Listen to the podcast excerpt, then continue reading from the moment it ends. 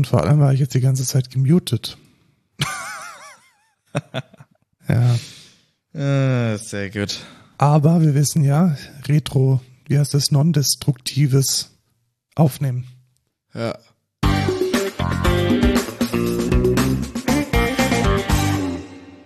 Hallo und willkommen zur 102. Folge Code Culture Podcast. Ich bin Lukas. Und ich bin Markus und wir erzählen einmal alle 14 Tage das Neueste aus der Tech-Bubble mit einem Thema der Woche. Und wir arbeiten beide bei Excentra. Das ist eine Softwareentwicklungsfirma in Pfaffenhofen an der Ilm. Du bist DevOps, nee, DevOps Engineer und ich bin der CTO. Genau. Das war's eigentlich schon zur Begrüßung, würde ich sagen. Ja, obwohl heute ist der 23. Ja. April 2023. Was natürlich ähm, Sonntag. ein Sonntag ist, ne? Genau. Gut, kommen wir zum äh, Feedback und Rückblick. Starten wir direkt durch. Äh, erstmal ein bisschen Hausmeisterei. Wir hatten aus Versehen keine Kommentare auf Podigy. Hast du das gesehen? Nee, habe ich nicht gesehen, aber du hast mir dann gesagt schon, da dachte ich mir auch so, oh, what the fuck. Also wir wundern uns die ganze Zeit, warum uns niemand einen Kommentar schreibt. Und dann hatten wir die irgendwie deaktiviert. Also das war kein, keine Absicht. Das war keine Absicht. Ähm, ihr könnt uns jetzt wieder Kommentare unter die Episoden in dem Podigy-Blog schreiben und da würden wir uns drüber freuen. Also war keine Absicht, dass sie deaktiviert waren. Ist vermutlich passiert, als wir auf dieses neue Design gewechselt haben. ja, vielleicht. Ähm, gebt, Aber uns, naja. gebt, uns, gebt uns Feedback, wenn ihr das wollt. Genau. Jetzt könnt ihr es ja wieder, sonst hättet ihr uns auch eine E-Mail schreiben können.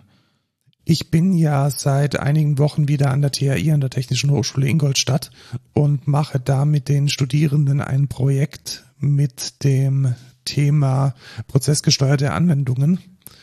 Und ich glaube, ich bin ein bisschen über Bord gegangen, weil ich habe jetzt sogar public auf github.com eine Beispielapplikation mit Quarkus und Cogito gebastelt. Hast du die schon gesehen?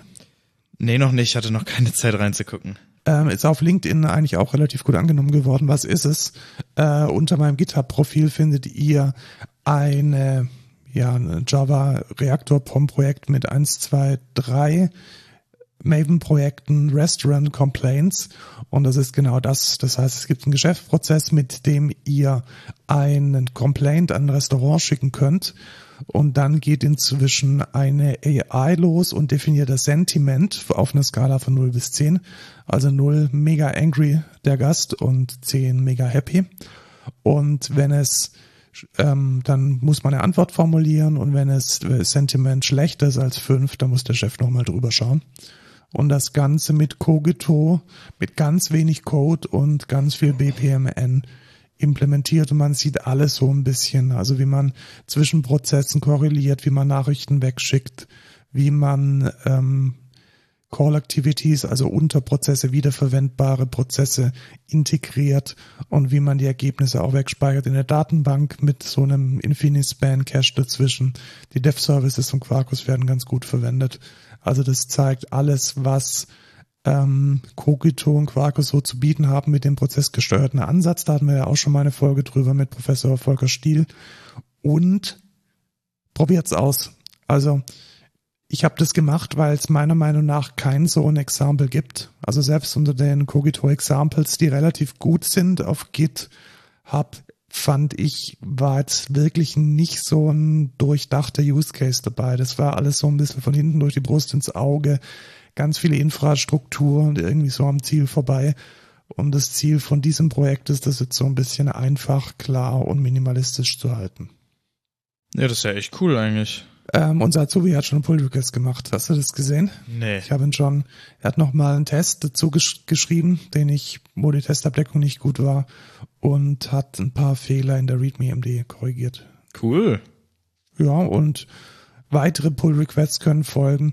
Ich pack euch den Link in die Show Notes. Du könntest da ja auch mal vielleicht bei Quarkus anfragen, ob die das irgendwie verlinken wollen oder so. Also was, ja, oder bei Cogito eher, also was man halt machen könnte, wenn das Ding mal stabil ist, ist halt die Examples mit aufnehmen. Ja. weil es läuft eigentlich out of the box beziehungsweise ohne irgendwelche Third-Party-Abhängigkeiten und deshalb wäre das sicherlich eine, ja, eine feine Sache. Ich frag mal, ich frag mal im Zulip-Chat nach. Ja. Dann ähm, nutzt nicht nur diese Anwendung ChatGPT, sondern auch ich immer mehr. Es hat sich jetzt so inzwischen wirklich in meinen Alltag integriert. Wie schaut's denn bei dir aus? Nutzt du es? Ab und zu. Ich hatte mir zwischendrin mal dieses Premium-Ding geholt, damit ich ChatGPT vor ein bisschen ausprobieren kann. Aber ja, immer mal wieder, wenn ich so Errors hab, die ich mir nicht erklären kann, wo ich jetzt keine Ahnung hab und eine Google-Suche bringt auch nichts, dann gebe ich das ChatGPT und ja, manchmal kann er helfen, manchmal eher nicht. Also was ich sehr erfolgreich verwende, ist tatsächlich das Generieren von LinkedIn-Posts. Ich sag dem halt einfach, hey, das ist mein Thema, mach mal. Und das hat echt gut funktioniert. Also Okay. auch die Ankündigung von unserem letzten Podcast, von der Episode, ich gebe ihm halt die Show Notes und äh, paste die da und sage, hey, mach mal einen LinkedIn-Post Aber auf draus. Englisch Ähm, oder auf Deutsch. Nee, auf Deutsch tatsächlich. Ah, Also okay. der Prompt ist, mach einen LinkedIn-Post, der auf folgenden Podcast aufmerksam macht und dann poste ich einfach nur die, die Show Notes und ähm, relativ, also das, was dann rauskommt, ist relativ gut und wird von dem LinkedIn-Algorithmus auch gut gepusht und es sieht halt so aus wie LinkedIn-Posts. Also ich weiß nicht, ob du auf LinkedIn schon unterwegs war, da packen wir immer diese Emojis rein und alles so ein bisschen, ähm, ja, in einer besonderen Art der, des, der Über-Euphorie und das kann, das kann dieser, dieser ChatGPT echt gut. Ja. Ja, cool. Und ja, fand ich, fand ich relativ äh, schön. Was mir dann diese Woche auch wieder aufgefallen ist, ist, wie gut eigentlich Portainer ist. Du hast es auch im, im, im Einsatz. Nee, tatsächlich nicht. Nicht? Nee, nicht für meine privaten Sachen. Das mache ich, das manage ich so einfach über die Konsole. Also ich glaube, einer unserer Schülerpraktikanten hat es ja auch äh, für seine privaten Sachen im Einsatz und es ist halt super cool und super easy, wenn man auf einem, in meinem Fall jetzt einen Hetzner Server, eine Hetzner VM, da einfach ein bisschen Brot- und Butter-Services laufen lassen möchte.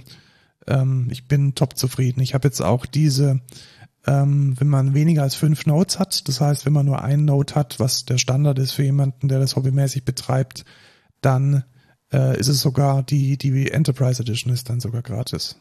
Ah, ja, cool. Also schaut mal rein, wenn ihr irgendwie irgendwas braucht, um auf einem Hetzner oder auf einer VM, die ihr im Einsatz habt, mal so ein bisschen GitLab oder ein bisschen Nextcloud, ein bisschen andere äh, Home Automation, solche Geschichten laufen zu lassen, dann ist Portainer echt ziemlich cool. Auf einem Raspberry Pi läuft's nicht so gut, muss ich sagen. Also da ist zumindest der Controller zu fett für. Man kann sicherlich ein paar Pis als Nodes anschließen, aber für alles, was so ein bisschen größer ist, passt es Ja. eigentlich relativ gut. Ja, cool. Ich bin da eher der CLI-Guy. Ja. Ja, aber es, äh, ja, ich, ich verstehe den Vorteil, weil es halt schlank ist und Ja. gut, aber man muss sich dann halt echt immer über SSH einloggen und so mal schnell schauen, ob noch alles läuft. Ja, das habe ich, das habe ich ein bisschen anders gelöst tatsächlich. Ich habe noch, ähm, ich habe quasi einen äh, Visual Studio Code Server, der auf der Hostmaschine läuft, nicht als Docker-Container. Und dann kann ich einfach über die Web-Oberfläche immer reingehen und da auch ins Terminal. Ah, okay. Das ist natürlich, das ist natürlich fein, weil, weil dann hast du dieses, oh, ich muss mal schnell irgendwo nur mal eine kurze Information oder nur mal kurz etwas ändern. Ja, Das hast du dann nicht. richtig. Ähm, unser unser Portainer-Setup, das wir gemeinsam macht, gemacht haben, war übrigens falsch. Äh, der Ordner mit den persistenten Daten war falsch. Ähm, das Hm. habe ich jetzt tatsächlich gefixt und bei dieser Gelegenheit auch gleich ein GitHub-Repo gemacht. Das heißt Portainer Easy Setup. Das verlinke ich vielleicht hier auch nochmal. Das ist einfach nur eine Docker Compose, die ähm, ein einfaches Setup für Portainer ermöglicht. Also da macht man Docker Compose ab und dann ist der Drops eigentlich schon gelutscht. ja, nice. Und ähm, das äh, funktioniert jetzt auf zwei Servern gleich relativ cool. Und ähm, dann ist auch alles gescheit persistiert, weil ich fand die Anleitung, die im ähm, die Anleitung, die im auf Portainer selbst liegt, die fand ich so ein bisschen schlecht, weil die halt alles mit dem Docker-Kommando macht und deswegen nicht so gut reproduzierbar ist. Ja. Ja, finde ich auch. Eigentlich, Lukas, hatten wir um diese Zeit immer die besten News aus der Recording-Ecke. Also das, was wir hier tun, den Podcast aufnehmen, fällt ja alles so in den Bereich Producing und Recording.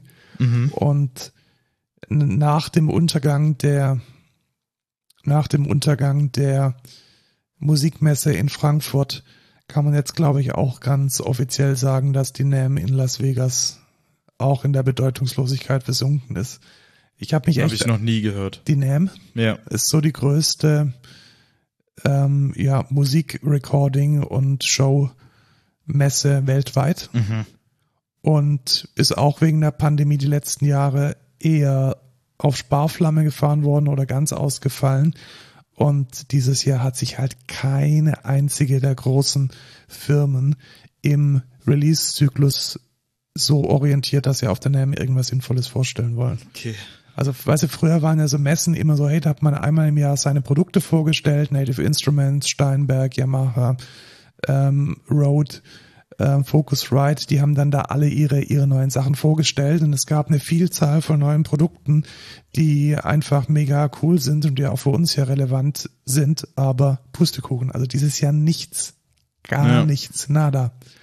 Und da muss ich dann schon sagen, ähm, das ist, glaube ich, der Abgesang auf alles, was irgendwie statt geostationäre Messen bedeutet. Ja, tatsächlich. Also da hätte ich dann sogar eine andere Anekdote äh, zur Gaming-Welt, weil die größte Gaming-Messe ähm, oder quasi Showcase ähm, gibt ja einmal die Gamescom, die gibt's ja immer noch, aber was jetzt abgesagt wurde aus den USA hier ist die E3, wo alle Das sagt großen sogar mir was. ja, genau, Ja. wo alle großen Publisher neue Spiele vorstellen, wurde jetzt komplett abgesagt und jetzt macht jeder irgendwie seinen eigenen Kack äh, und stellt dann irgendwie was vor. Weiß ich nicht. Ich fand das schon immer eigentlich ganz cool. Dann immer zumindest, also die E3 wurde auch immer gelivestreamt und dann konnte man äh, eigentlich ganz cool immer zugucken und zusammen mitfiebern, oh, was wird announced, bla bla bla. Und jetzt ist das alles irgendwie so, ja, ver verteilt auf verschiedene Sachen und dann wird es irgendwie irgendwann an- announced. Ich fand das schon immer ganz cool, sowas zu haben. Ja, die, ja, es hat, es hat Vor- und Nachteile. Also was, was ich an dieser, an der NAM, ich kenne es halt eher jetzt aus dieser NAM und Musikmesse-Ecke. Die Musikmesse war dann immer nach der NAM. Ähm, die wäre jetzt dann praktisch gewesen, so Ende April. Und da war es halt immer schön, dass man dann wirklich so 14 Tage hatte, wo es eine geile News nach der anderen gab. Also alle Ja. haben ihre Pro Produkte vorgestellt und alle, alles lief so konzentriert und man konnte dann wirklich auch in der Zeitung, auch in ganz normalen Tageszeitungen war das dann ein Thema und es wurden irgendwelche Trends aufgegriffen. Und das gibt's halt jetzt gar nicht mehr. Also die Firmen halten sich jetzt halt an überhaupt keine Deadlines oder irgendwelche Zyklen mehr, sondern sie releasen halt ihre Produkte dann, wenn sie fertig sind. Ja. Naja. Aber ich verstehe es schon. Also gerade auf so eine Game, Game-Geschichte, das ist halt immer so eine, da hast du Community, hast du Streams, hast du Videos, kannst dich 14 Tage lang oder eine Woche lang für was begeistern. Und das ist halt jetzt komplett weg. Und ich muss auch sagen, ich war früher sehr oft auf der Musikmesse. Das ist halt schon geil, wenn man den ganzen Shit ausprobieren kann. Ja, das stimmt. Also da irgendwie rumzulaufen und dann mit tausenden Werbegeschenken und Stars waren dort, irgendwelche Endorser, die dann, ich habe da Alexi Lyo von Children of Bottom gesehen, jetzt leider inzwischen gestorben, äh, und hat dann irgendwie Gitarren gezeigt von ESP. Also das war alles eine echt großartige Geschichte, aber offensichtlich ein Relikt der Vergangenheit.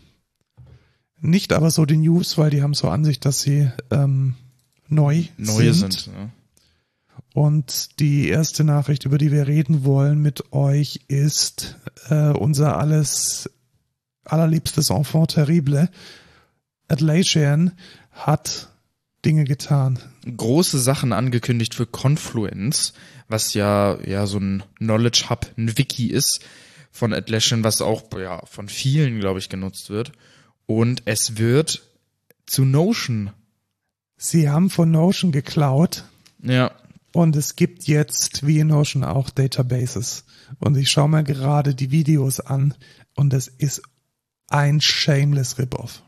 Ja, es sieht halt wirklich so aus wie Es ist ein einfach. absoluter Shameless Rip-Off. Also wir hatten ja letztes Mal noch äh, gesagt, dass äh, Notion definitiv dem äh, Loop von Microsoft voraus ist, weil es eben diese Datenbanken hat. Und jetzt dann zu sehen, wie Atlassian nicht nur, schau mal, nicht nur die Datenbanken klont, sondern auch diesen, dieses AI, Ja, richtig. das ist echt traurig. Ich Also- find's geil. Ja, aber so kann doch Innovation nicht funktionieren. Doch. Also nein, so, So funktioniert, funktioniert das. so funktioniert Innovation nicht. Es wäre jetzt cool, wenn Atlassian jetzt irgendwas anders und besser macht. Weißt du? Ja, die Integration mit Jira ist besser. Ja, Glückwunsch. Ja, ich verstehe schon, was du meinst. Ich finde aber eine Sache, die sie neu haben, die echt ganz cool ist, sind Whiteboards.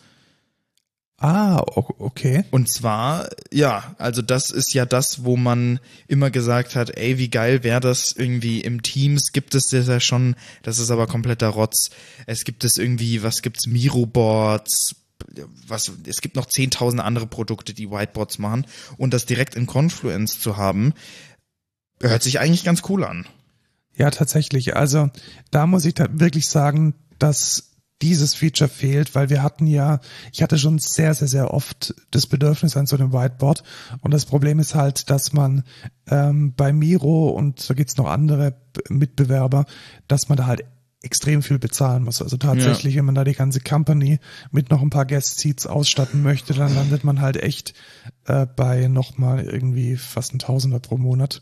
Und dann ist es halt auch nicht mal Und dann ist es, integrierbar. genau, dann ist es Ja. nicht mal integriert. Das heißt, du hast dann halt ähm, maximal mal einen PDF-Export oder irgendwie ein schönes Diagramm, das du dann pasten kannst. Ja. Und das jetzt tatsächlich in die äh, in die Confluence Experience mit reinzupacken, das ist schon eine tolle Vor Sache. allem, das Geile ist halt auch, du kannst halt sagen, ähm, ich habe hier, was weiß ich, du machst eine Retro oder du machst irgendwas und dann, was ist denn essentiell, was sich daraus ableitet? Tasks. Ja? Und die kannst du dann halt wirklich mit einem Klick auf so Genau. ein virtuelles Post-it, Create Jira Issue und dann ist es in einem Board drin. Also das ist, das ist, das ist schon gut gedacht. Also ja.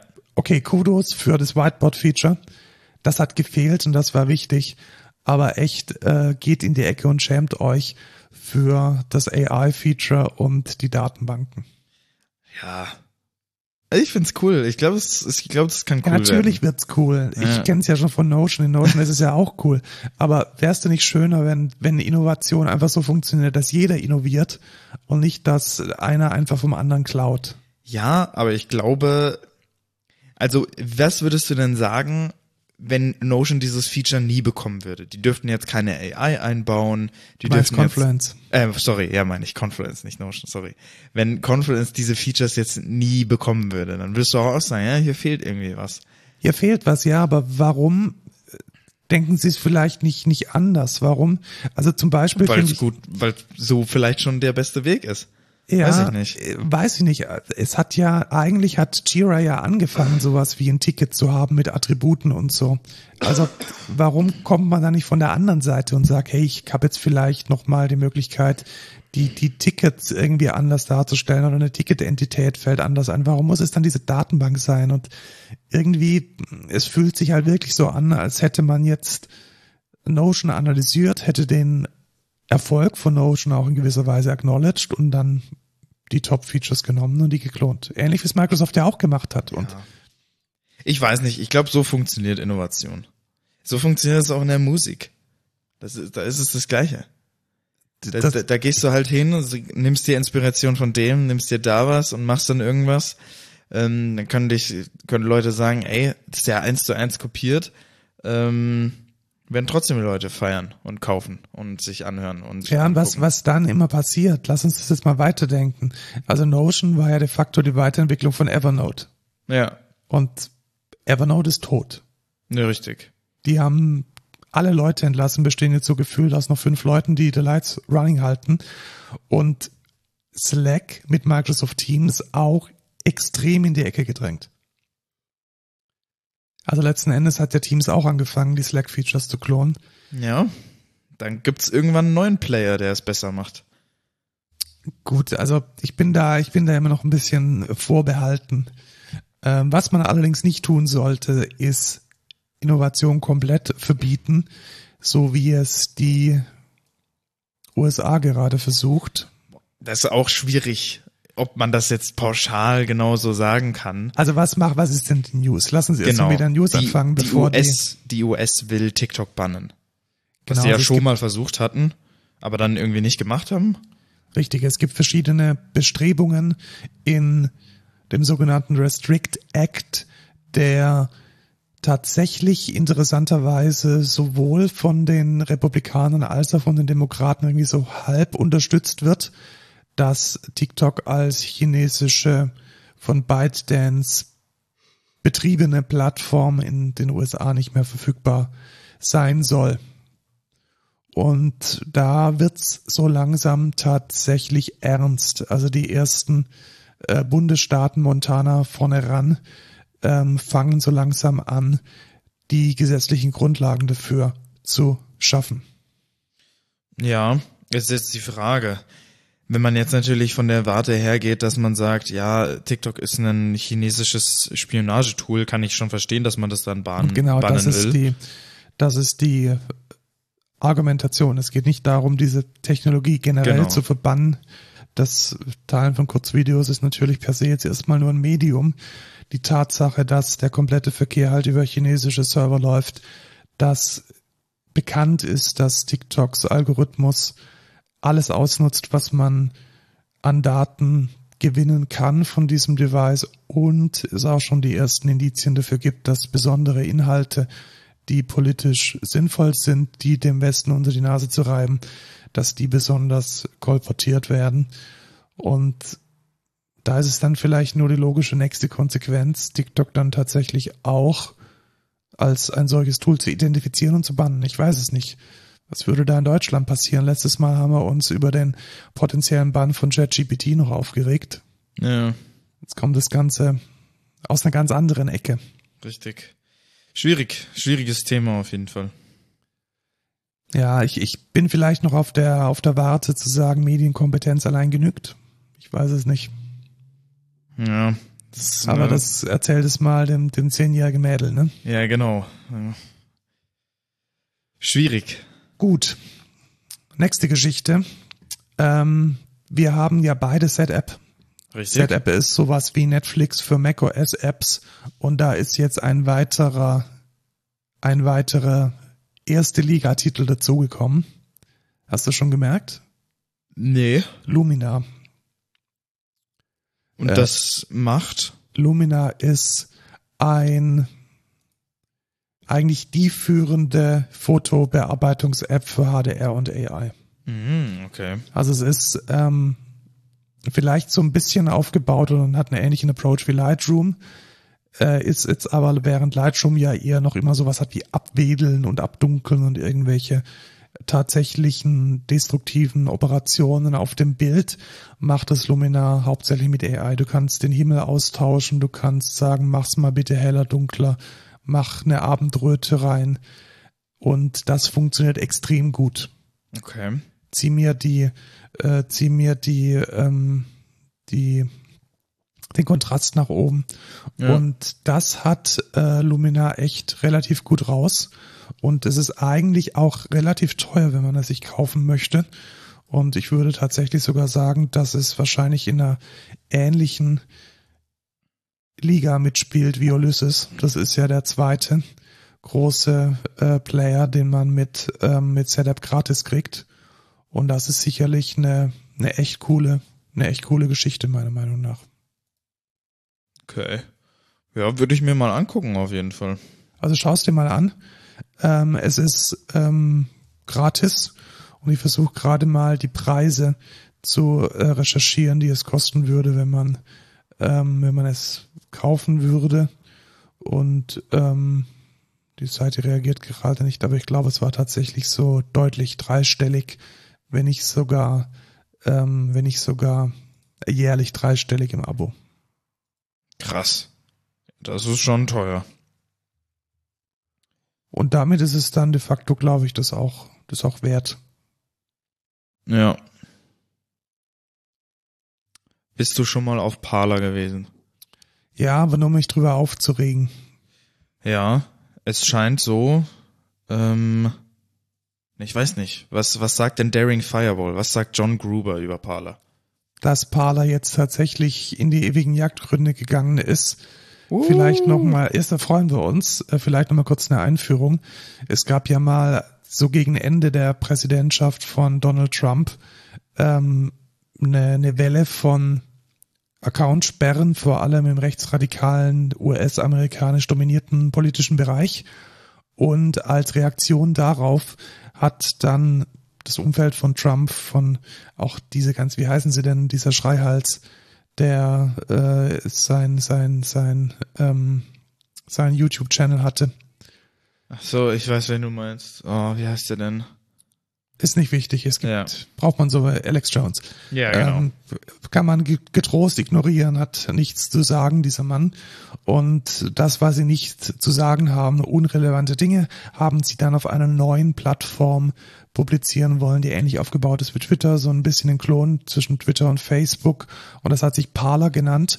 Und nachdem, ich glaube, das letzte, was ich gehört habe davon, ist, dass Kanye West, als er irgendwie durchgedreht ist, das Ding kaufen wollte. Ja. Und hat er dann aber nicht und jetzt ist es down.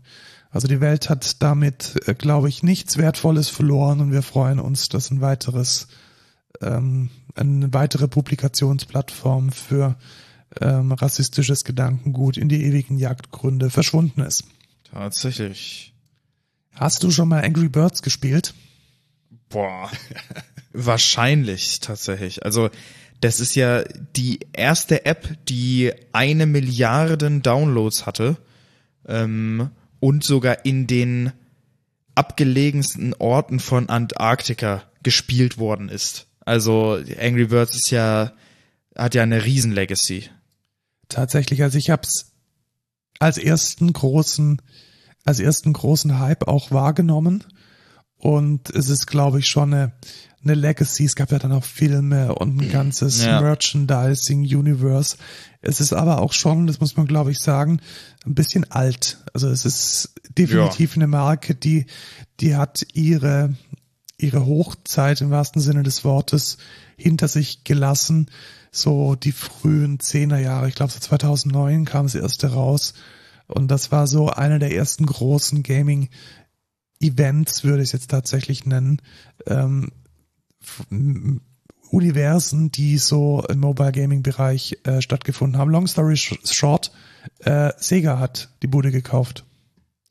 Okay, interessant. Was ich relativ spannend finde, weil Sega ist für mich irgendwie immer so als Verlierer im, Ja. im, sie sind immer so der, der, der Zweite, der es Nachsehen hat.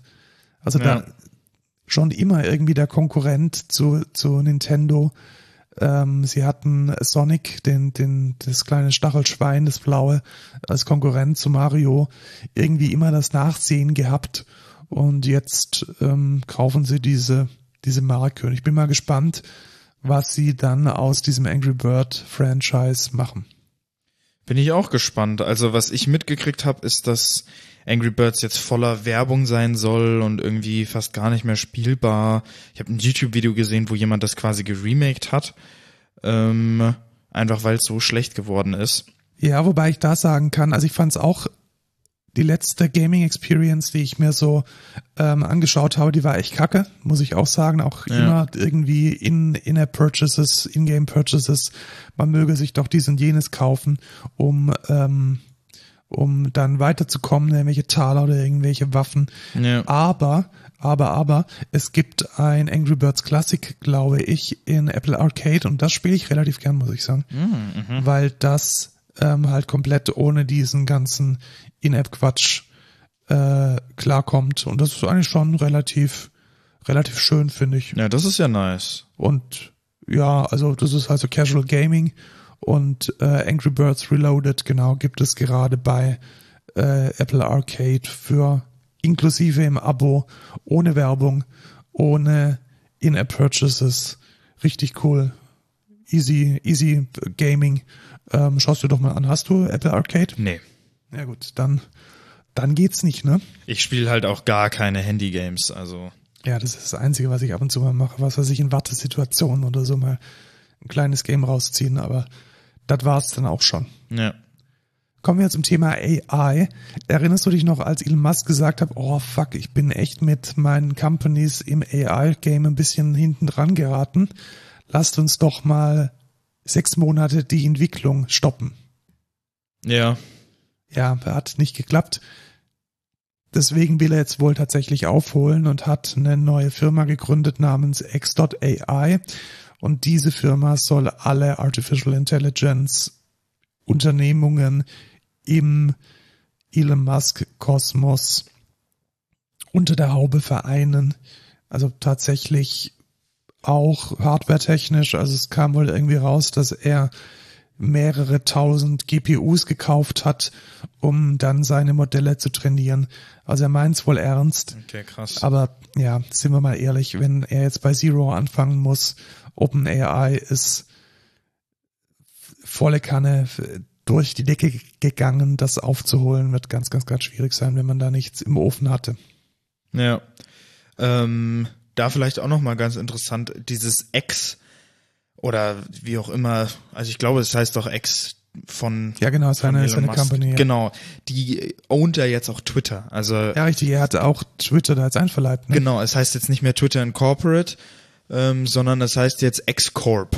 Und X-Corp gehört jetzt Twitter und es wird jetzt alles, alles wahrscheinlich unter einer, einer großen Marke vereint. Also das, was äh, Facebook mit Meta gemacht hat, ähm, macht jetzt Elon Musk mit X. Also Tesla ist noch separat, aber tatsächlich alles, was so im Bereich Web ist, wird jetzt unter X tatsächlich vereinigt. Und wir haben übrigens die News über Twitter Blue absichtlich rausgenommen. Ich habe echt keinen Bock mehr, mich über dieses Hin und Her ähm, auszulassen. Das äh, könnt ihr recherchieren, wenn ihr wollt, oder es auch einfach sein lassen, weil ich glaube, die Popcorn-Show ist so langsam sehr uninteressant geworden.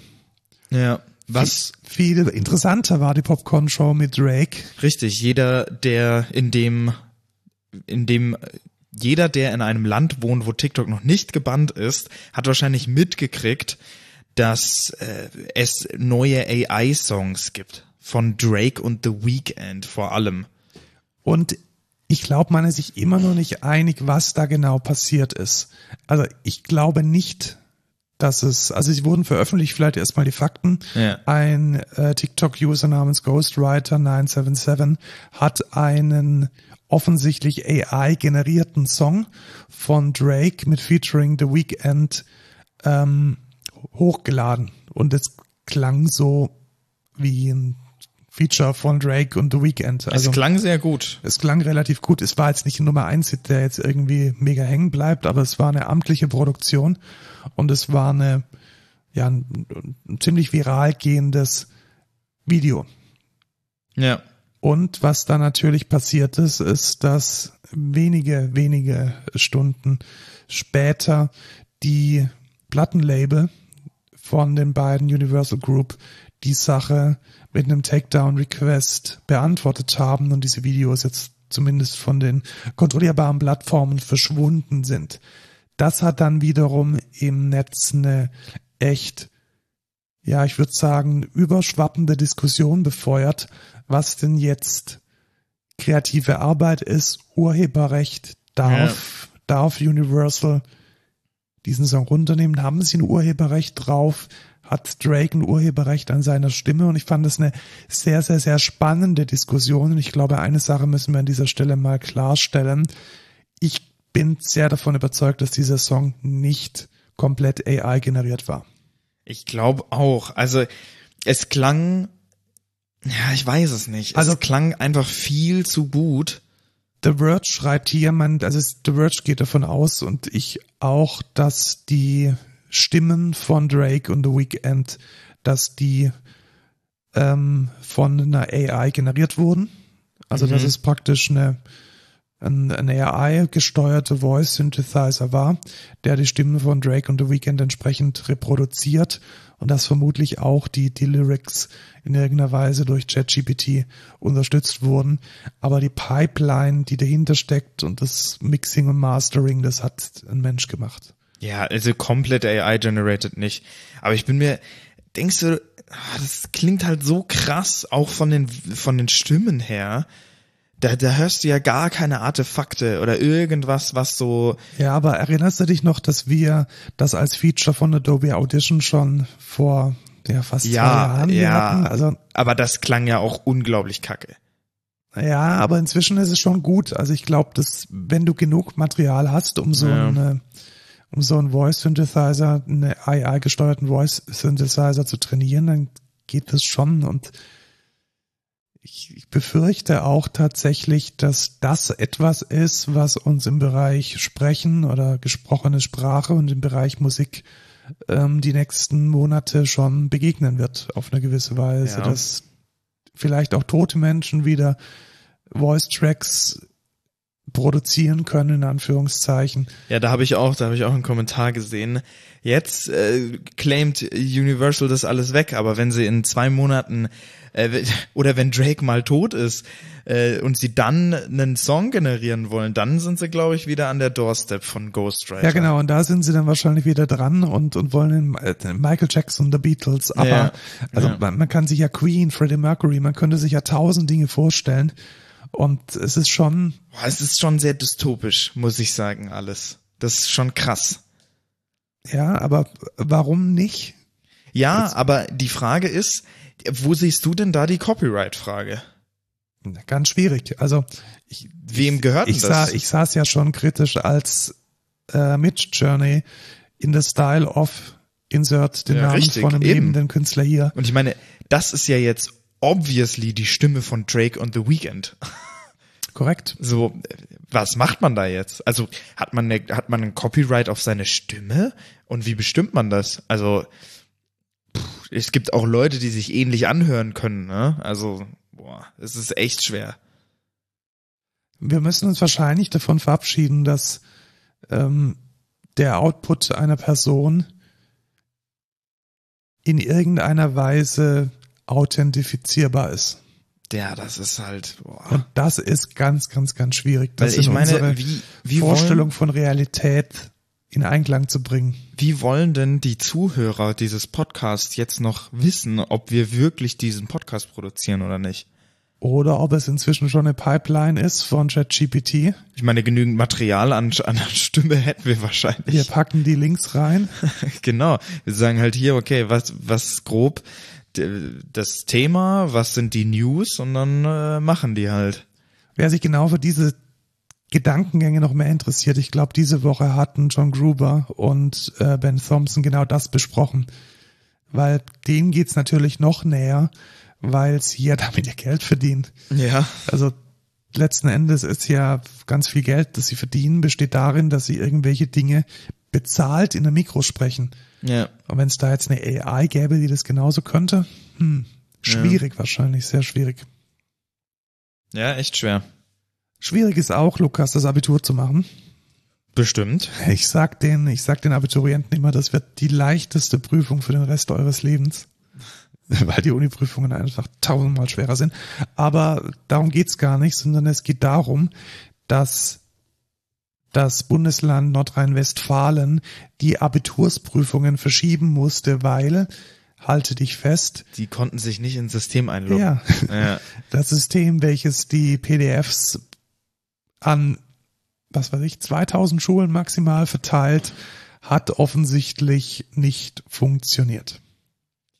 Ja, der äh, DevOps, der da dahinter steht, der hat wahrscheinlich auch Glaubst du, das war überhaupt ein DevOps oder ja, war wahrscheinlich nicht. Das ist irgendein Hausmeister, der das nebenberuflich macht oder so. das? Ich glaube es auch. Das ist irgendein armer Tropf, irgendein Sachbearbeiter im Bildungsministerium, Ja, der irgendwo nicht mal wahrscheinlich eine Nextcloud hat, sondern ja mit der Nextcloud hätte es wahrscheinlich auch funktioniert. funktioniert. Ja. Es, ist, es ist unglaublich traurig. Also wenn wenn man auf so einer Ebene IT ähm, vermasselt, dann landet man zurecht in der Tagesschau. Und den Link haben wir in den Shownotes. ja, es ist lustig. Deutschland. Dann wollen wir noch ein bisschen über Developer News reden. Was ist denn da mit Rust los? Das ist ja, Ja. echt schlimm. Das ist, ich habe es quasi live verfolgt. Ich bin ja ein kleiner Rust-Fanboy. Du sagst ja, ja, Rust benutzt man nur in der Robotik. Ich glaube, das ist mit einer der, der Programmiersprachen, die uns noch relativ lange be begleiten werden. Ähm, vor allem kann wahrscheinlich ChatGPT dir dein Rust einfach fixen. Der, da gibst du die Compiler-Meldungen an und dann schreibt er dir einfach den richtigen Code hin.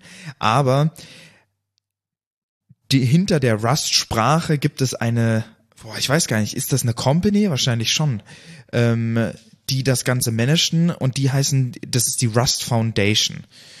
Und die haben jetzt einen Policy Draft quasi äh, geuploadet, in dem sie sagen, was man denn mit Rust quasi machen darf. Also was quasi getrademarkt ist, was man wie benutzen darf. Und es ist outrageous. Das ist so auf Oracle-Level, aber noch mal schlimmer gefühlt, weil da sind so Sachen drin, man darf Rust nicht in seiner Domain drin stehen haben, auch nicht Cargo. Ähm, man darf Rust, man darf Rust Packages nicht Rust benennen man darf Rust nicht in seinem Company-Namen drin stehen haben oder man darf zum Beispiel, wenn man jetzt so einen boah, Rust User Group quasi macht oder so, so einen Treff, wo man dann vielleicht gegen Geld irgendwie äh, Kurse gibt, darf man Rust nicht mit drinstehen haben. Man darf, wenn man einen, boah, was weiß ich, zum Beispiel ein YouTube-Thumbnail macht oder irgendwie eine Grafik erstellt und da Rust dieses Rust-Logo verwendet, dann muss das kleiner sein als sein eigenes Logo. Man darf tausend, tausende tausend Dinge, Dinge, tausende Dinge mit dem Wort Rust, was ein normales englisches Wort ist, nicht machen, weil die Rust Foundation sagt, nein, das, das machen wir nicht. Mir ist das was mir dazu eingefallen ist, als ich das mitbekommen habe, du hast mir ja Mitte dieser Woche schon mal gesagt, ja. Apache ist da auch nicht besser. Also wenn ich mir dann immer wieder vor Augen halten muss, dass eine Firma wie Confluent nirgends schreiben darf, dass sie komplett auf Apache Kafka basieren. Okay. Das ist schon ja schade ein bisschen. Das, ne? das stimmt, das stimmt. Ich, also ich, ich finde halt, dass das nicht nur die Open Source stärkt, sondern massiv schwächt. Ja, aber sowas von. Ich finde es aber, zumindest bei Apache Kafka kann ich es noch ein bisschen mehr verstehen, weil Kafka ist halt ein Produkt. Das ist halt so, ja okay, wir haben hier jetzt dieses äh, Apache Kafka. Das ist, das ist relativ Software. abgeschlossen. Ja, wenn ich jetzt sagen würde, ich bin Apache Kafka, dann würden wir das wahrscheinlich schon, würden die Leute zu mir kommen. Also genau. Und ich finde halt bei Rust ist es nochmal was anderes, weil das ist halt eine scheiß Programmiersprache. Das ist halt eine, das ist so die Basis von fast allem. Und das Ding war schon immer ein Community-Ding, wo dann die Leute irgendwie, was weiß ich, sich in diese, in, in diese großartige Community reinbegeben haben. Alles war so offen. Man kann Rust verwenden, wie man möchte und hier und das. Und das ist halt Corporate Bullshit einfach. Das macht das Ganze einfach Kacke. Es gibt da jetzt auch dieses, äh, die, einen politischen Fork, wie du sagen würdest, nämlich die Crab Lang, was auch so lustig ist, weil die packen in diese Policy, haben sie halt reingeschrieben, Ferris is free to use for everyone. Und das klingt so, als wenn das so, ja, wir als Rust Foundation geben euch Permission, Ferris, also das Maskottchen von Rust, diese Krabbe, überall zu benutzen zu dürfen, wo man will das Ding ist halt nicht von denen. Die haben halt die Rechte daran nicht, deswegen müssen die das so schreiben. Und die schreiben das, als wenn die, oh ja, wir sind so nett, ihr könnt Ferris benutzen, wie ihr wollt. Bullshit, das gehört euch halt nicht. das ist so dumm. Oh. Und jetzt sind sie etwas zurückgerudert, obwohl auch nicht ganz. Sie haben jetzt nochmal ein Statement rausgehauen, wo sie gesagt haben, ja, ähm, das war jetzt der erste Draft und wir hören jetzt auf die Community. Aber ganz am Ende sagen sie dann halt auch, wir arbeiten darauf hin, dass wir eine Version erschaffen, mit der die Rust Foundation unsere Legal Counsel und irgendwie die Rust Founder oder so zufrieden sind. Ah, und da steht halt nichts mit drin mit sowas wie, ja, wir möchten was erschaffen, was der Community, ähm, der, was die Community zufriedenstellt, sondern es geht halt nur um die Corporate Scheiße. Ich bin mal, ich bin mir nicht sicher, ob da vielleicht doch irgendwie das ein oder andere Funding dahinter steckt und man jetzt erstmal versucht, seine Schäfchen ins Trockene zu bringen. Ja. Ähm, ja, schwierige Geschichte. Ähm, ich, ich meine, es ist ja mit, mit Java und Oracle ja ähnlich gegangen, aber immerhin ist da so namenrechtlich wenig, wenig passiert, ne? Also da, wir Ja. können heute noch sagen, wir sind Java-Developer, ohne irgendwie ähm, irgendwelche äh, Tantiemen zu bekommen, bezahlen. ja. Und das ist, das ist schon mal, ja, schon mal relativ gut, finde ich. Ja. Ja. Lass uns zum nächsten Thema kommen. Ja. Docker Compose hat ein neues Feature in der Alpha, soweit ich weiß, oder in Incubating. Oh mein Gott, das ist ja richtig geil. ich habe Und- den Titel gerade gelesen. Das ist schon relativ gut. Was macht es denn? Also was ist denn die Herausforderung? Die Herausforderung ist die, dass wenn man entwickelt, dann ähm, ist man irgendwann, hat man neue Binaries gebaut oder man hat eine Docker Compose verändert oder sonst irgendwas. Und man muss dann immer noch mal explizit entweder eine ganze CICD anstoßen oder man muss Docker Compose Build abfeuern und dann nochmal Docker Compose abmachen. Und das dauert dann und Dinge passieren und es zerstört einfach den Entwicklungsfluss. Was es jetzt geben wird, ist ein Feature namens Docker Compose Watch oder beziehungsweise der Watch Mode und der beobachtet, was denn in zum Beispiel in deinem Maven Target Ordner passiert. Und sobald da etwas passiert, sprich, wenn sich da Dateien verändern, dann wird automatisch der laufende Container geupdatet. Obwohl Maven Target ja sogar eher ein falsches Beispiel ist. sind, ja, Du willst ja, du willst ja eher deine Source-Files. Ja, wahrscheinlich die Source-Files Genau. oder die, äh, richtig, weil du vielleicht sogar mit in deinem Bild, äh, in deiner Bildphase in den Docker Compose selber baust oder du hast ähm, irgendwelche YAMLs geupdatet oder irgendwelche Testdaten verändert und dann wird automatisch der Container neu gebaut und in dem, im laufenden Betrieb wird dann der Layer ausgetauscht. Das ist ziemlich, ziemlich cool. Also, wo ich das ganz stark sehe, ist halt, also du, es gibt quasi zwei Modi in dem Watch. Es gibt einmal Sync, der dann quasi guckt, ey, wenn sich die File ändert, dann synke ich diese File in den Container, in den Running Container und dann gibt's die Rebuild. Das heißt, er baut dann den Docker-Container neu. Ähm, sobald sich eine File geändert hat.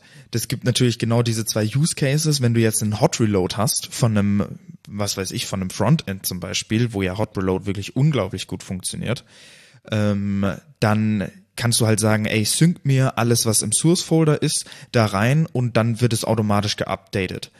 Oder wenn du was an der Package.json änderst, so wie in dem Beispiel auf der Seite, dann baut er halt das Image neu, weil er sich dann die Dependencies neu holen muss.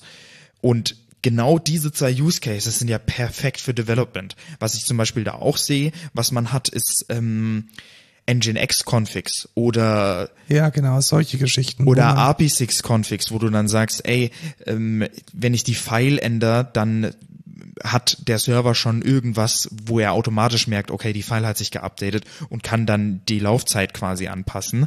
Äh, Und dafür ist es einfach perfekt, weil das Problem ist, wenn du da was mountest, dann wird es halt nur beim Starten quasi reingemountet und danach, wenn du da was an der File änderst, dann wird es halt nicht wiedergespiegelt, dann musst du halt den Docker-Container neu starten. Und das ist halt richtig, richtig cool. Also ich finde es auch ein unglaublich guter Schritt in die richtige Richtung. Das ist die Akzeptanz dafür, dass Docker auch ein ganz wichtiges Development-Tool ist. Es ist ja. Ja. nicht nur ein Deployment-Tool, sondern auch ein Development-Tool.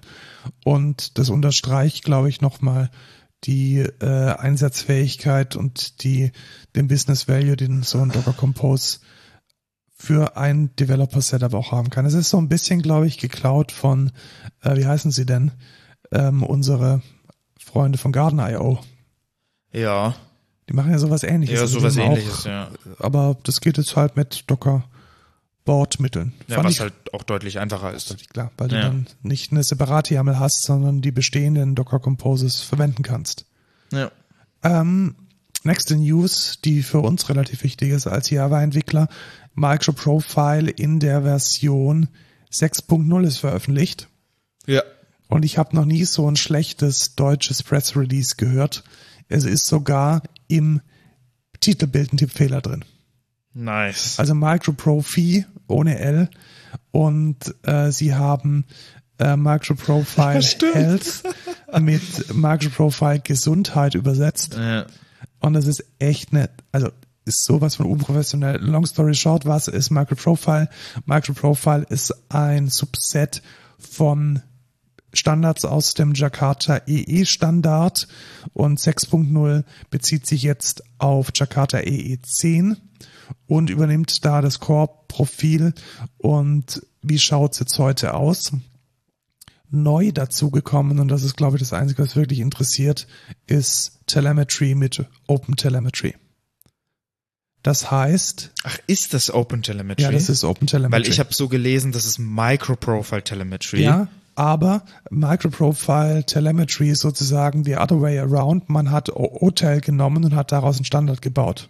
Ah, Also okay. du hast praktisch die, ähm, du hast praktisch die mit OTel eine Implementierung von Microprofile, ähm, von Microprofile Telemetry jetzt mit drin. Ah, cool. Ja, das ist doch nice. Das ist das, worauf wir gewartet haben. Weil Ja, genau. Open Tracing ist einfach unglaublich veraltet Ja, Open mittlerweile. Tracing Macht genau. keiner mehr. ist ähm, jetzt sozusagen auf außerhalb vom Umbrella als Standalone tatsächlich verwendbar. Es hat sich nichts getan in GraphQL, was ich ein bisschen schade finde. Da Ja. sind wir immer noch auf der 2.0. Wir haben allerdings ein neues Update für OpenAPI 3.1. Da sind jetzt noch ein paar Meta-Informationen mit reingerutscht. Da kann man jetzt auch so ein bisschen Logik mit ausimplementieren. Und was die Metrics betrifft, sind wir auch auf der 5.0. Und ansonsten halt alles, was Jakarta im Core Profile in der EE10 mitbringt. Ja, cool. Reactive Messaging und Reactive Streams ist weiterhin auch außerhalb vom Umbrella. Ja. Gut. Kommen wir zum Thema der Woche. Wie bin ich dazu gekommen, über das Tech Radar zu reden? Technology Radar. Tatsächlich über Spotify Backstage. Du meinst Backstage? Ja. Also nicht Spotify Backstage. Ich sag da immer, Ich weiß nicht warum, aber ja, es gehört ja gar nicht mehr zu, zu Spotify. Richtig. Gut, also long story short. Wenn man Backstage, nicht von Spotify, Backstage verwendet, dann kann man innerhalb der Dokumentation über ein Plugin ein sogenanntes Tech Radar definieren. Und ich fand das unglaublich spannend, was das ist, weil es unglaublich gut kommuniziert, was denn zum Beispiel eine Firma adopten soll und was nicht. Weil man hat, also wir sind jetzt, wie viele Mitarbeiter sind wir? Irgendwas über 20 Entwicklern. Da wird es schon schwierig, da irgendwie den Zoo von Technologien und von ähm, Frameworks in Zaum zu halten ja. und damit irgendwie glücklich zu werden. Und das wurde auch gar nicht von, äh, von, von Spotify, damals tatsächlich Spotify erfunden, sondern das basiert auf einem Idee von der Firma ThoughtWorks und die möchte ich jetzt euch mal vorstellen. Erzähl Also, uns mehr. was ist das Technology Radar? Das Technology Radar ist der Versuch, Technologien und Innovationen in einem Diagramm visuell darzustellen. Mhm. Und zwar muss man sich das so vorstellen, dass es ein Kreisdiagramm ist mit verschiedenen Kreisen, die sich ineinander befinden. Und ganz in der Mitte gibt es den Kreis Adopt. Und in diesen Kreis schreibt man die Technologien und Innovationen rein, die man dringendlich nutzen soll. Das wäre bei uns jetzt in der Excentra zum Beispiel Quarkus, Microprofile. Du lachst, weil mein Handy geklingelt hat und wir das unglaublich laut Das über die Monitore ge ge gekriegt haben. ähm, da wäre bei uns zum Beispiel in diesem Adopt-Zirkel Quarkus drin, Java drin, Docker drin. Ähm, das sind die Technologien, für die man sich, die man lernen sollte und die man ohne Rückfrage und ohne weiteres nutzen kann. Ja. Dann gibt es in dem Kreis außenrum, gibt es die Technologien und Innovationen, die in Trial sind. Das sind die Dinge, die man jetzt gerade bewusst nur vielleicht mal in einem Projekt verwendet oder die man mal in einem Spike evaluiert hat und jetzt mal vorsichtig in Produktion führt, die man vielleicht auch ganz bewusst mit einem strukturierten, mit einer Pew-Matrix oder mit sonst einer Methodik evaluiert und die befinden sich im Bereich Trial. Außenrum um Trial gibt's da noch den ganz weichen Kreis namens Assess. Mhm. Und in Assess stehen die Dinge drin, die man so auf dem Schirm hat. Also von denen man weiß, dass sie kommen, wo man vielleicht mal die ein oder ganz kleine POCs gemacht hat, die allerdings noch nicht in der Trial-Phase sind, also die man jetzt noch nicht wirklich mal so stark in Erwägung zieht oder schon so ausimplementiert hat, dass man sie partiell produktiv gehen lassen kann. Das wäre für uns vielleicht sowas wie tatsächlich ChatGPT oder OpenAI oder Generative AI oder sonst was in diese Richtung. Ähm, solche Dinge stehen da drauf. Und ganz, ganz außen gibt es Hold. Das sind Technologien, die irgendwann auf dem Weg zwischen Assess und Adopt gefailt wurden und für die man sich dann bewusst dagegen entschieden hat. Da steht bei uns in der Firma zum Beispiel Rust drauf, weil wir keine Services mit Rust schreiben. Da steht bei uns zum Beispiel auch drauf, was haben wir denn alles draufgeschrieben? Ähm, Circle CI benutzen JavaScript. wir nicht. JavaScript benutzen wir nicht mehr, weil wir nur noch TypeScript verwenden. Solche Dinge stehen dann auf Hold. So, und jetzt wäre dieses Diagramm natürlich nicht mega mächtig, wenn es sich nicht noch eine andere Dimension gibt, nämlich es gibt insgesamt vier Quadranten in diesem Kreis. Und das sind Tools, Technologien, Plat Plattformen und Languages and Frameworks. Das heißt, man sortiert da nicht nur die einzelnen Technologien und Innovationen in das entsprechende Kreis, in den entsprechenden Kreis, sondern auch in das entsprechende Kreissegment, also in eines der vier Viertelkreise, die dann der Technik, dem Tool, der Sprache und dem Framework und der Plattform entsprechen. Ja. Ich habe das tatsächlich in Draw.io gemacht, weil ich es schlank und klein haben wollte. Nachdem ich es jetzt ein paar Mal verändert habe und es gar nicht mal so ein guter Durchlauf war, bin ich echt am überlegen, ob ich da nicht doch das Tool nehme, welches ThoughtWorks äh, bereitstellt. Das ist nämlich eine Excel-Tabelle, die man pflegt. Mhm. Und dann generiert man daraus ein JSON und dieses JSON lädt man dann hoch und daraus wird dann ein ähm, dieses Bild gemacht, welches man dann ähm, welches man dann einbinden kann als PNG. Ja, als PNG.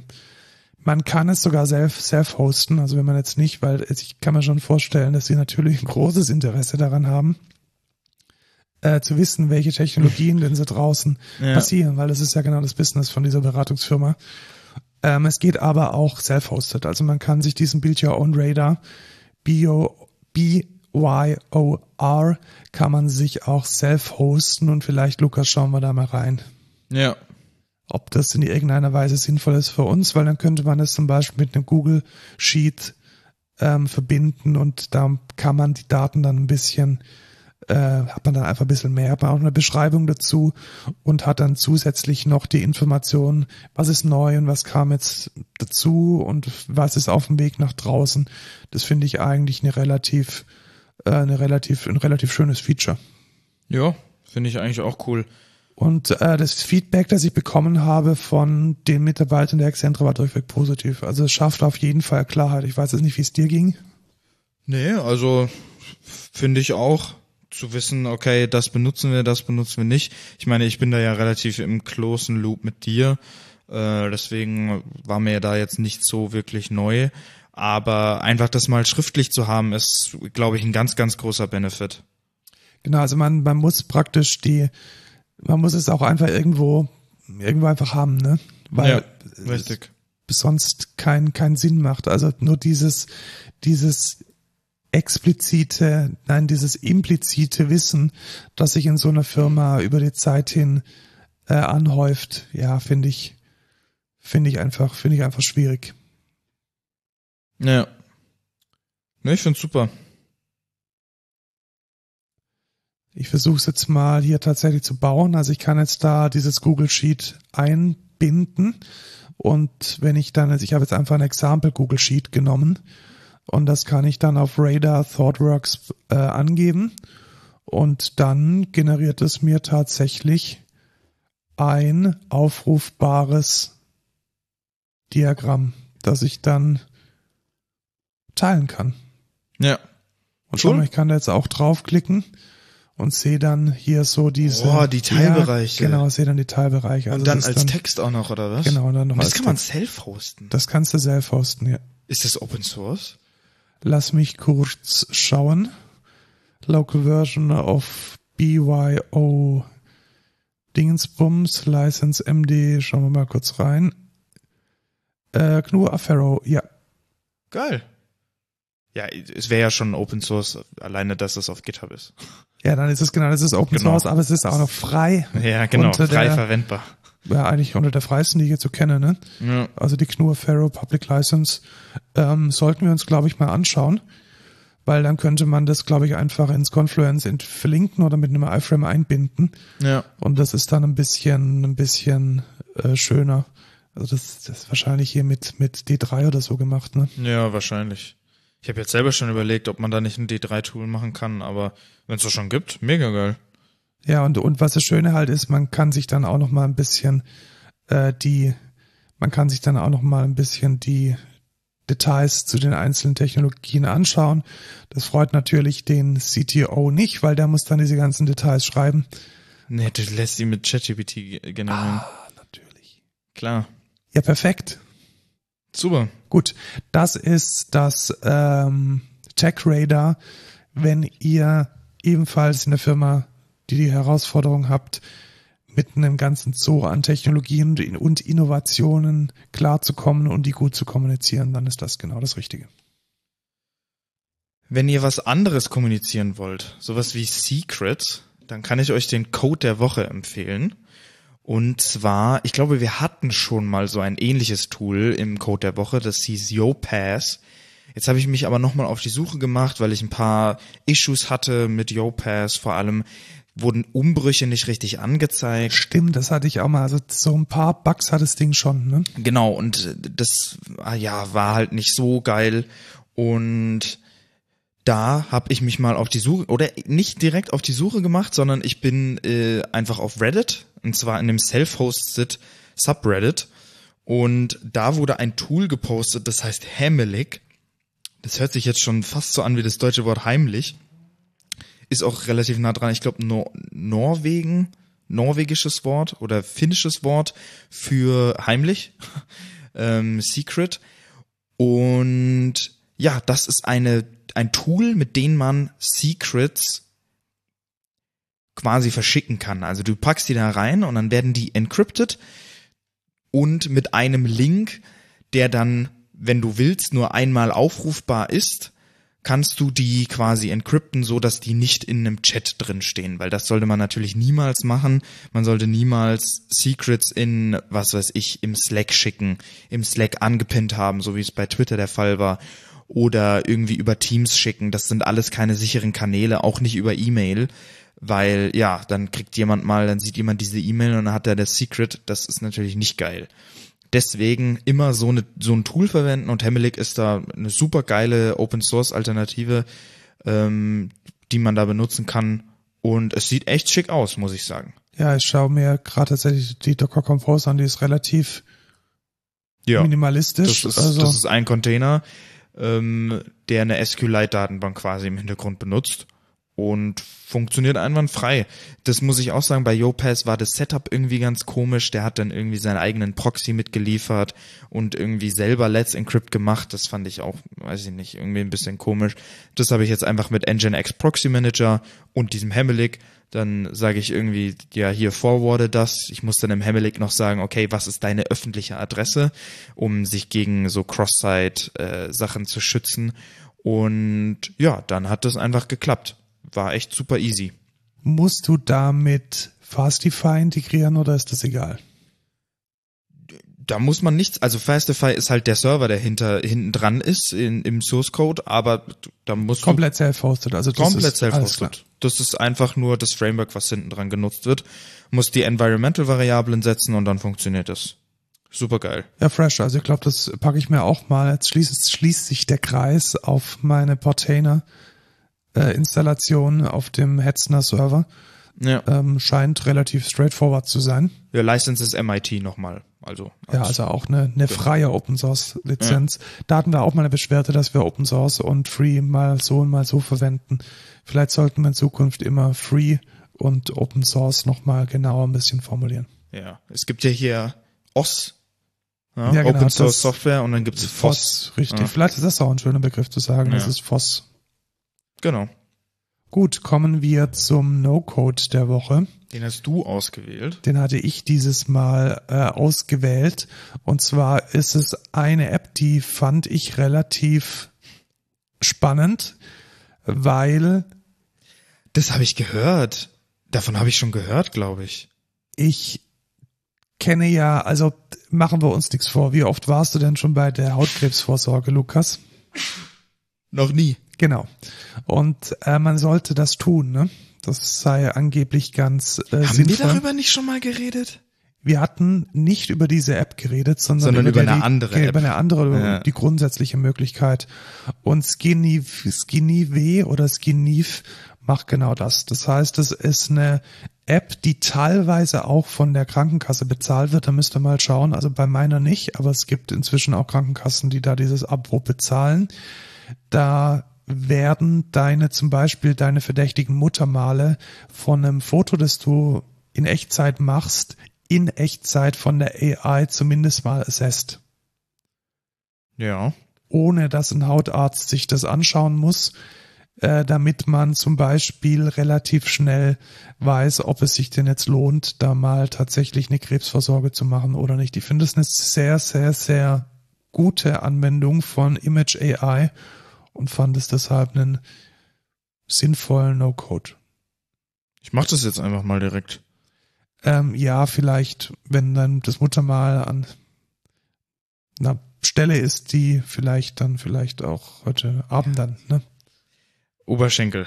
Ja, Oberschenkel ist voll okay. Dann bin ich mal gespannt, Lukas. Papillamatöser Nävus. Wie groß ist die Gefahr, dass es Niedrig. niedrig Ja. Glück gehabt? Ja, tatsächlich. Sehr cool. Wie lange hat's gebraucht? Das war instant. Ja, Also, also, krass.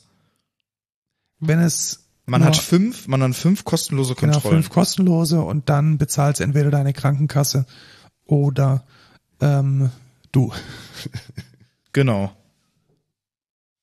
So, und während Lukas jetzt äh, Fotos von allen möglichen Körperteilen macht, ähm, bleibt mir nichts anderes übrig, als noch unsere beliebte Kategorie, nämlich das What the Fuck der Woche, zu wiederzubeleben. Ja, das ist tatsächlich durch einen durch einen Repo, was ich gefunden habe. Ähm, und zwar nennt sich das Ganze Cheetah. Und zwar ein bisschen lautmalerisch C-H-E-E-T-A-H geschrieben.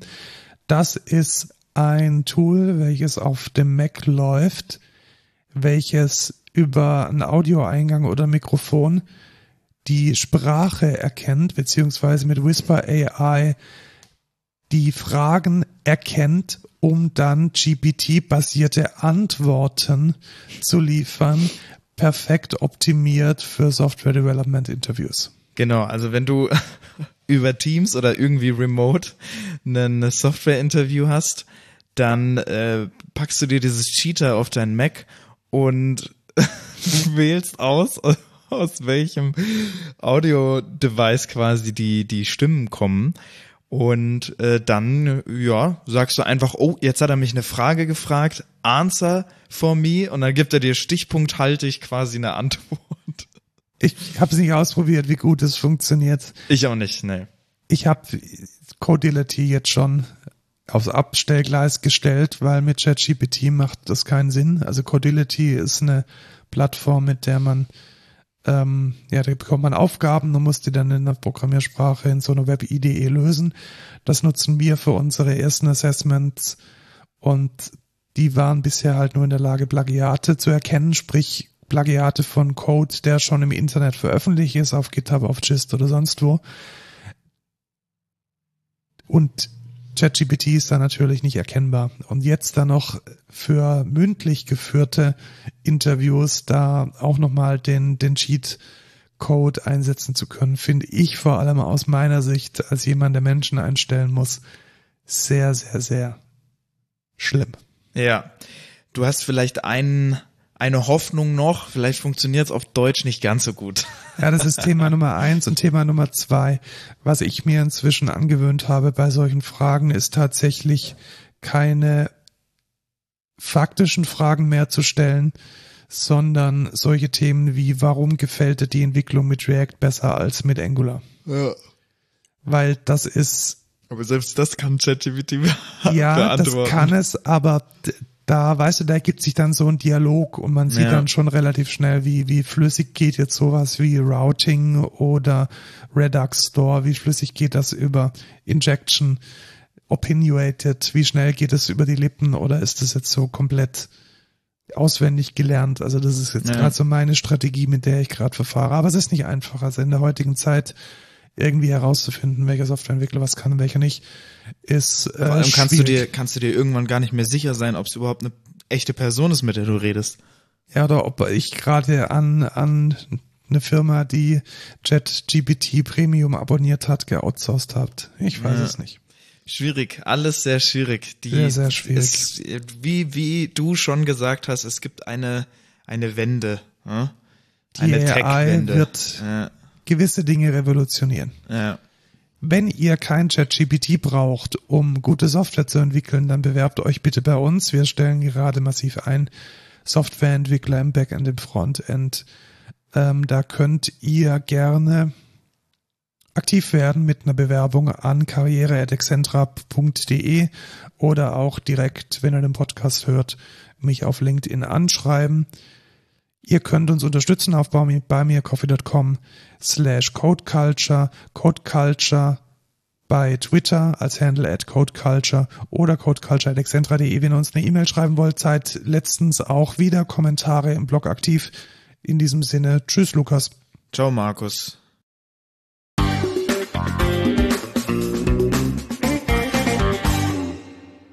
Jetzt habe ich zuerst tschüss Lukas gesagt. Ich glaube, das War sonst nie so. ist gegen das Die, Protokoll. der erste Fehler der AI, die diesen Ja, die Podcast erstellt hat. AI war jetzt halt einfach nicht gut. Das hat Ja. die halt falsch, Genau. falsch gemacht jetzt, ne?